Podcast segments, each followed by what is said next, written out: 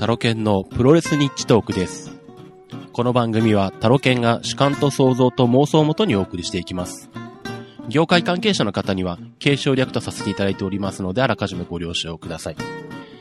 えー、今回はですね、ちょっと前の話になりますけれども、6月10日に、えー、大袋の、えーケルベロス道場で行われました、OWGP と、あとは、めぐみ工業 DS4、えー、この時の話をですね、したいと思います。まあこれ OWGP の方ですね、あのー前もって言うのをちょっと忘れてしまっていたんですけども、えーっとまあ、大袋駅前商店街かな？を活性化するための、えー、活動の一環としてどうも行われたらしいです。まあ、えー、まあ次回興行もまだ決まってはいないんですけど予定されてるそうなので、まあ楽しみにしてるんですが、まあカードがですね、えーっと3試合ありまして、えーっと第1試合がですね、バイセンタが痛い空手マミ。で、第2試合が、えータッグマッチで、ドラゴン勇気、銀河戦士アンドロス対、マンモスハンター竹島健治。で、第3試合がメインイベントで、えー矢野啓太対小中ペールワンっていうこの3試合が行われてます。まあ、こちらの方が昼に、えーケルベロス道場で行われまして、えーまあ、この工業から見てきたんですが、バイセン高いかなり久々に見たんですね。生ではひょっとしたら初めてかなうん。あの、もう数年前に、多分テレビでちょっと見ただけのような気がするんですけど、当時はまだなんだろう、やっぱり、あの、西口プロレスの中でもまあ、えー、まあ割となんでしょう。まあと、むしろまあ当時の西口プロレスはまあ全体的にそんな感じだったかもしれないんですけど、まあ、アマチュアプロレスっぽいような、まあ、それほどそのアスリートっぽくない体型だったんですけど、今回見てあの、本当にもう、プロレスラーと言っても全然あの、恥ずかしくない体型のアスリートの体型になってましてびっくりしたんですけどもね。うん。なんだろう、本当に昔はあの、もうちょっと細い体であの、ブルドーザーってこうガガガガって言いながらやるシロダースルーの イメージしか残ってなかったんで、おほーと思いましたが。まあ、えーっと、まあそのバイセン高いと空手マミ。まあ、この試合がありまして、えー、しかもこれバイセン高いが勝ったのかな、確か。そうですね、うん。えーっと、これはなんだ？コッポを首落としっていう技になるのかな？うん。で、えー、バイセン高いが、えー勝ってます。で、その後、えーっと、まあ、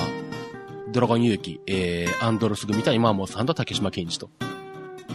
まあ、ここは結構、あの、なんでしょう。ちょっと面白いところもあってですね、えー、エンタメ的な部分もあったんですが、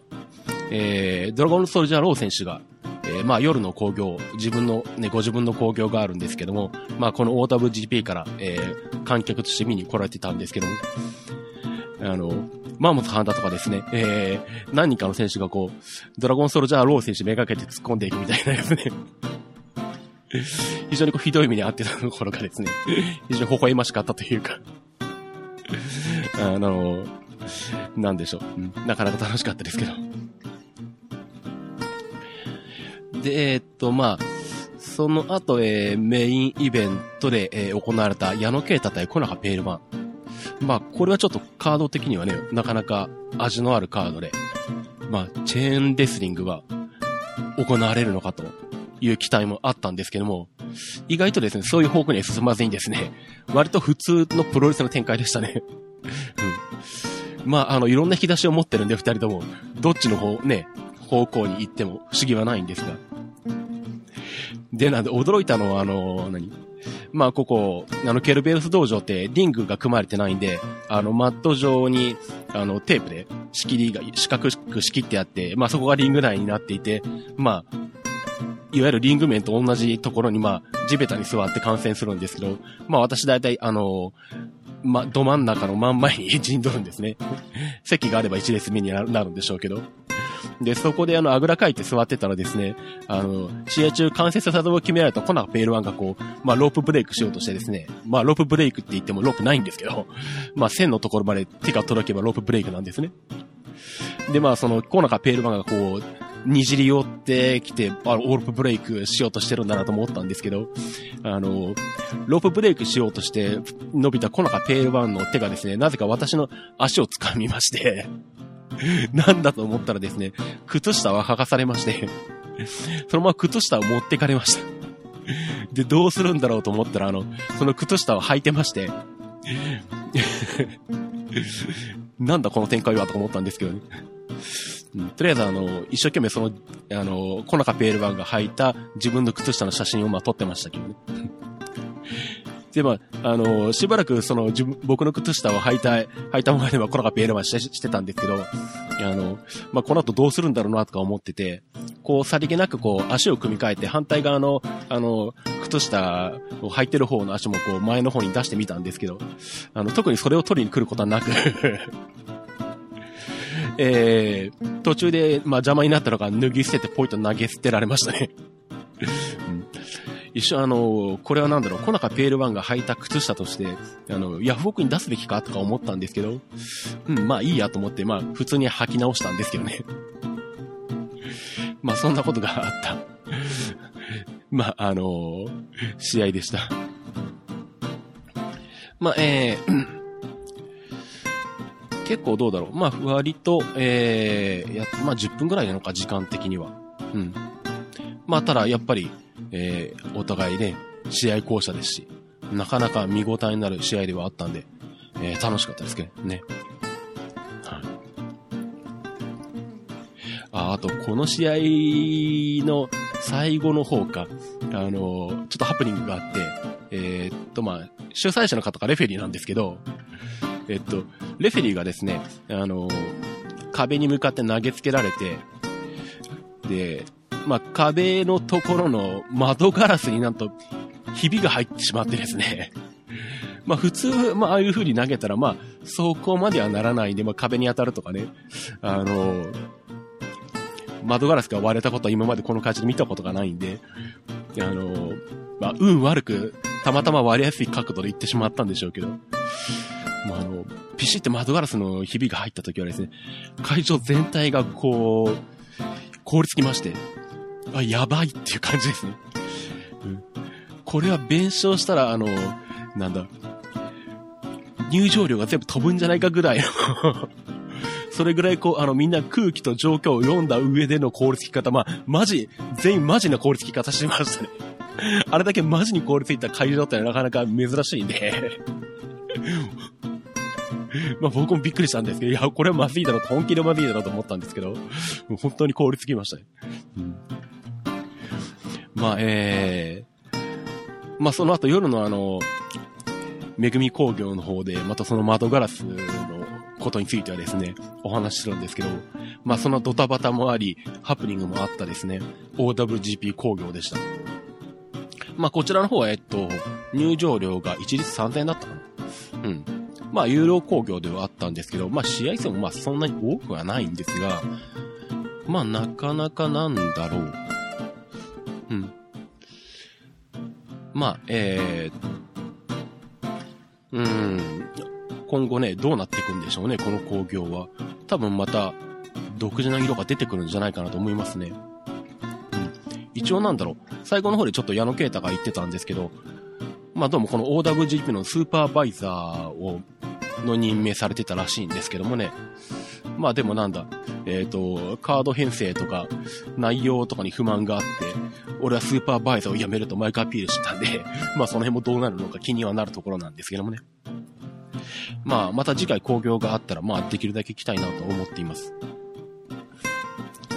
で、その後、えー、夕方に行われたのが、えー、めぐみ工業 DS4 ですね。はい。ドラゴンソルジャーロー選手の試合工業になります。で、こちらはですね、えー、っと、まず一番最初に驚いたのが、まあ、いつものつもりでですね、まあ、会場前ぐらいに、まあ、ギリギリぐらいに、えー、まあ、入り口のところに行けばいいかなと思ってたんですけど、入り口のところに行ったらですね、なんと、列ができてまして、うわ、このめぐみ工業で、入社者が列をなら作って並んでるのを初めて見たと思ってちょっとびっくりしたんですが。で、本当によく入りましたね。50人超満員。本当に超満員でしたね。入りきれるのかっていうぐらいお客さんが来てましたね。まあさすがに回数をね、重ねてきて、定期的に工業もやっていて、内容もだんだん充実してきたので、まあそれで、お客さんが定着してきたってのもあるでしょうし、まああとね、勇者は門人気ってのもあるかもしれないんですけど、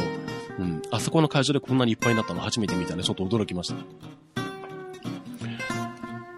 えー、まあそんな寿司詰め状態の中で見た、えー、DS4 めぐみ工業だったんですが、まあここでまたちょっとハプニングというかですね、えー、っと予想外の展開がありまして、まあ実は前日に発表があったんですけど、スペルダイモン選手が腰痛で欠場になってたんですね。で、まあそれは前日のうちに、えー、代打として、えー、RAW、えー、のサガット選手ですね。えっ、ー、と確か DS0 の時にドラゴンソルジャーラウとして、RAW の資格として出てきた選手の正体がサガットだったんですけど、まあ、そのサガットが、えー、スペルダイモンの代打として、えー、岡田英二選手と戦うという予定になっていたんですが、なんと岡田英二選手が試合前の練習で足を負傷してしまいまして、岡田英二選手も欠場と。で、まあ、その代打として NKW の国竜選手が出てきて、まあ結局サガット対国竜という形で、まあ5分一本勝負で行われました。まあこれは時間切れ引き分けだったんですけども、ちょっとまあ第一試合が当初の予定とガラッと変わってしまったというのはね、意外でしたね。まあ、ちなみに国領選手かなり細くて、坂田選手はかなり横幅もあるので、うん、ちょっとまあ体格的にはね、厳しい試合ではあったんですが、まあ、国領選手ちょっとあんまりじっくり見たことがないんで、また他の機会に見れ、見たいなと思いますね。で、えー、っと、その後、えー、トップオブザスーパードインディのトーナメント1回戦で行われたのが、えー、ミツル対ジョムですね。まあ前回、えー、格闘技ルールで行われたこの試合、まあ、決着がつかずに、今回プロレスルールで、まあ、トーナメントの1回戦として行われまして、まあ、感情むき出しの、ね、試合内容になったんですけど、どうだろう、イメージ的には手数というか積極性ではミツル選手の方がちょっと、一枚上だったのかなっていう感じもあるんですが、最終的には、えっ、と、まあ、ジョム選手が、えっ、と、フロントネックロックに捉えたんですよね、ミツル選手。で、まあ、そのまま倒れ込んで、締めに行ったんですけど、その状態で、えっ、と、ジョム選手の両肩がついていて、まあ、ミツル選手が上になってる状態なんで、ミツル選手は、えー、ネックロックを決められながら、まあ、フォールしてる状態になって、そのままスリーカウントが入ってしまうと。ですね、もうジョム選手の方はもう試合結果をもう捨てて、とにかくもうミツルを落としてやろうという、うん。そんなような、えー、っと、状態で、まあ、試合結果としては、三鶴選手が第2回戦、2回戦にですね、出場という風になりました。まあ、ちなみにこの、ジョム選手ですね、なんだ、先日の DDT の方に、えー、っとなんだ、矢野啓太率いるワラビー軍として乱入してたらしいんですね。お、ジョムはここに入るのかとか思って DDT 乱入かとか思って、そこまで来たかとかちょっと思ったんですけど。えー、っと、その試合があれなんだよ。多分明日かな。まあ今、えー、収録してるのが6月30日なんですが、まあね、本当は行きたいところなんですけど、なかなか、えー、ね、行けなくて残念なんですけども、まあ、えー、今後なんでしょう、DDT と絡んでいくのかどうなのか、ちょっとジョム選手がどうなるかっていうのを注目したいと思いますね。で、その後第3試合で、えっと、トップオブザスーパードインディトーナメントの1回戦で、でドラゴンユー対勇者まあ、これですね、え、っと、途中で空手マミーがなぜか乱入してきまして、で、なぜかスリーウェイに変更されまして、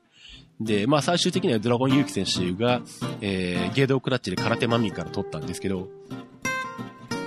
まあ、えー、ただまあ本来のトーナメントの試合ではないスリーウェイになってしまったんで、まあ、えー、2回戦に進出するのは、ま、ドラゴンユーキなのかどうなのか、まあそこはどうもあの、トップオブザスーパードインディ実行委員会っていうのがあるらしいんですけど、初めて聞いたんですが、えー、そこでまあ、えー、決めるということになっています。で、えー、その後に、えー、第4試合でですね、トップオブザスーパードインディートーナメント1回戦で、ドラゴンソルジャーロー対見た目が邦彦。見た目が邦彦選手、西口王者としてですね、えー、シングルで、えー、DSL と対戦となりましたね。で、なんだろうな。うん、あのー、まあ、正直その、DSL 選手、まあ、ご本人もプロレスラーじゃなくてリングパフォーマーと名乗ってるんですけど、あんまりこうなんだろう、勝ちにこだわった試合、まあ勝ちにこだわってると、見えない試合の印象が結構強いところがあって、この試合はどうなるんだろうなっていうふうに思ったんですが、非常にこうなんだろう、僕が今まで見た試合の中では一番こう勝ちに行ってた試合だったんですね。うん。まあやっぱり DSL 選手が、あの、勝ちにこだわって勝ちに行くと、やっぱ工業全体が締まるのかなっていう印象をまあ僕は個人的には抱いたんですけども、で、試合結果もまあ最終的に、えー、新技の恵みドライバー、まあ、えー、っと、垂直落下式リバース DDT と言ってしまえばいいのかな形としてはそんなような技なんですが、それでなんと西口王者の王者の見た目がクニック選手から見事にピンフォール勝ちという結果になってですね。うん、これはなんだ、西口のベルトに挑戦してもいいんじゃないかというような、うん、ことになってきました。まあ、えー、もちろん2回戦進出になったわけですね。トップオブザスーパードインディの。うん。まあ、やっぱり、勝ちに行った DSL ってのは素敵ですね。えー、っと、で、その後、えー、第5試合、えー、コナカペールワン対ドクロ京志郎。えー、こちらの方はですね、まあこれもチェーンレスリングを期待されたカードなんですけど、これはもう本当にその通り、チェーンレスリングの展開になりましてですね、あのー、まあこの日の中でベストマッチになると思いますね。まあ他にもいい試合はで、さっきの、えー、DSL 対見た目が国彦も、あとメインもなかなかいい試合だったんですけど、やっぱりチェーンリスリングとしてお互いのこう、引き出しをこうぶつけ合った試合として、まあ、特筆されるというか、うん。そういう意味でちょっと頭一つ抜きに出て、この第5試合がこの日の工業のベストマッチだったと思います。で、これはね、うん。DVD とかになったらぜひ、あの、チェーンリスリングとかそういったのが好きな方に見てもらいたいカードですね。これは本当に良かったです。会長の反応もすごい良かったです。まあ、最終的には、えー、っと、このカペールワンが、えー、ドクロ京志郎のラーマヒツラルを切り返してエビ固めで勝ってはいるんですけど、うん、これはまた見たいですし、ね、あのー、矢野啓太なんかもここに混ざってチェーンレスリングを いろいろやってほしいな、みたいなね。うん。そういうようなカードですね。うん、で、最後メイン。えー、トップオブザスーパードインディの、えー、1回戦で、えー、まさき対マッチョマイケルスと。まあ、正直、えー、このコナカペールワン対ドクロ京志郎を差し置いてのメインって、かなり厳しいもんがあったと思うんですけど、まあ、それをなんでしょう。まあね、そういうチェーンレスリングであるとか、レスリング的な部分で勝負っていうことにはまあならないとは思うんですけど、まあその分気迫とか、まあお互いの持ってるもの、気力とか全部ぶつけ合った試合なんで、まあ、あのね、どうなのかな、この試合の後のメインってどうなんだと思ったんですけど、もうメインと呼んで全然遜色ない内容でしたね。うん。それぐらいこうもう、すべての力を出し切って戦ったっていうカードでしたね。まあ、えー、試合結果はまさき選手が勝ちまして、えー、まあ、シャイニングトルネードで、えー、まさき選手の勝ちと、エビ固めで、えー、まさき選手の勝ちということで、えー、トップオブザスーパードインディの2回戦には、まさき選手が出場となりました。で、えー、っと、次回の第2回戦のカードがドラゴンソルジャーロー対ミツルと、まあ、もし、えー、っと、ドラゴンユーキ選手が2回戦進出が決まるなら、まさき対ドラゴンユーキとなってくるという展開になってます。まあ、えー、っと、めぐみ工業としては、まあ、前回ベスト、前回の工業ベスト工業と言ったんですけど、今回はそれを上回るいい工業でした。うん。なんで、まあ、今回が、えー、ベスト1位工業。まあ、その前回がベスト2位工業だと僕は思いますね。でも次回の、えー、DS5 が発表されてまして、えー、っと、9月の23日日曜日、えー、場所は、えー、いつも通りケロベロス道場ですね。えー、っと、12時半会場、1時開始と、まあ、いつも通り昼の開始になってます。で、入場無料、カンパ歓迎もこれまで通りです。えっ、と、出場予定選手がドラゴンソルジャーロー、ジョム、マサキ、ミツル、ドラゴンユウキ、岡田英二、あとリーバイ・マクダニエル選手が、えー、再び登場となりますね。で、あとはまあ、えっ、と、マッチョ選手がですね、本来は出場予定されていたんですけれども、えっと、マッチョ選手が普段出てらっしゃるウィンの方 ?WIN? の方で、えっと、まあ、えー、ちょっと、マッチョさんがですね、えー、っと、マイクアピールで、まあ、対戦要望をしたとかっていうことで、えー、っと、まあ、DSL 選手の許可を得て、まあ、同日で同時間に、えー、別の会場で行われるウィンの方に出られるそうなので、今回 DS5 ではマッチョマイケル2は登場しないということになってます。まあね、あの、時間がずれてたらそっちも両方見たいぐらいなんですけどもね。うん。まあ、えー、ということで、まあ予定カードとしては、えー、さっきご紹介した、えー、トップオブスーパー動員での2回戦。あとは、えっ、ー、と、トライアルマッチというのを出場者募集してますね。まあ試験的に参戦する選手の試合を行うと。全試合10分1本勝負で、えー、まあ、えー、公募されてますんで、まあ、アマチュアとか格闘技で実績のある選手、まあ、希望があれば DSL 選手に連絡を取って、えー、参戦希望をされてはいかがでしょうか。はい。えー、というような形で、えー、今回は6月10日の、えー、OWGP と、えー、めぐみ工業 DS4 のお話をですね、えー、させていただきました。えー、っと、この番組ではあんまり言ってなかったんで一応言っとこうかな。えー、っとですね、まあ私本業がシズマックっていう、まあ Mac の出張設定とか修理とかデータ復旧とか、えー、サポートとかの仕事をしてるんですけど、まあ Mac じゃなくて Windows とか他のこともやるんですけどね。うん、まあそのシズマックの Facebook ページっていうのがあるんですよ。で、そこで、えー、っと今、いいねを押してくださる方を募集してまして、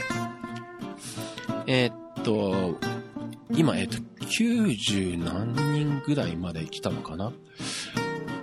一番最初に、ポッドキャストで募集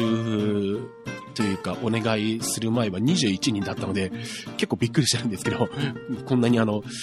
いいねしていただけると思ってなかったので、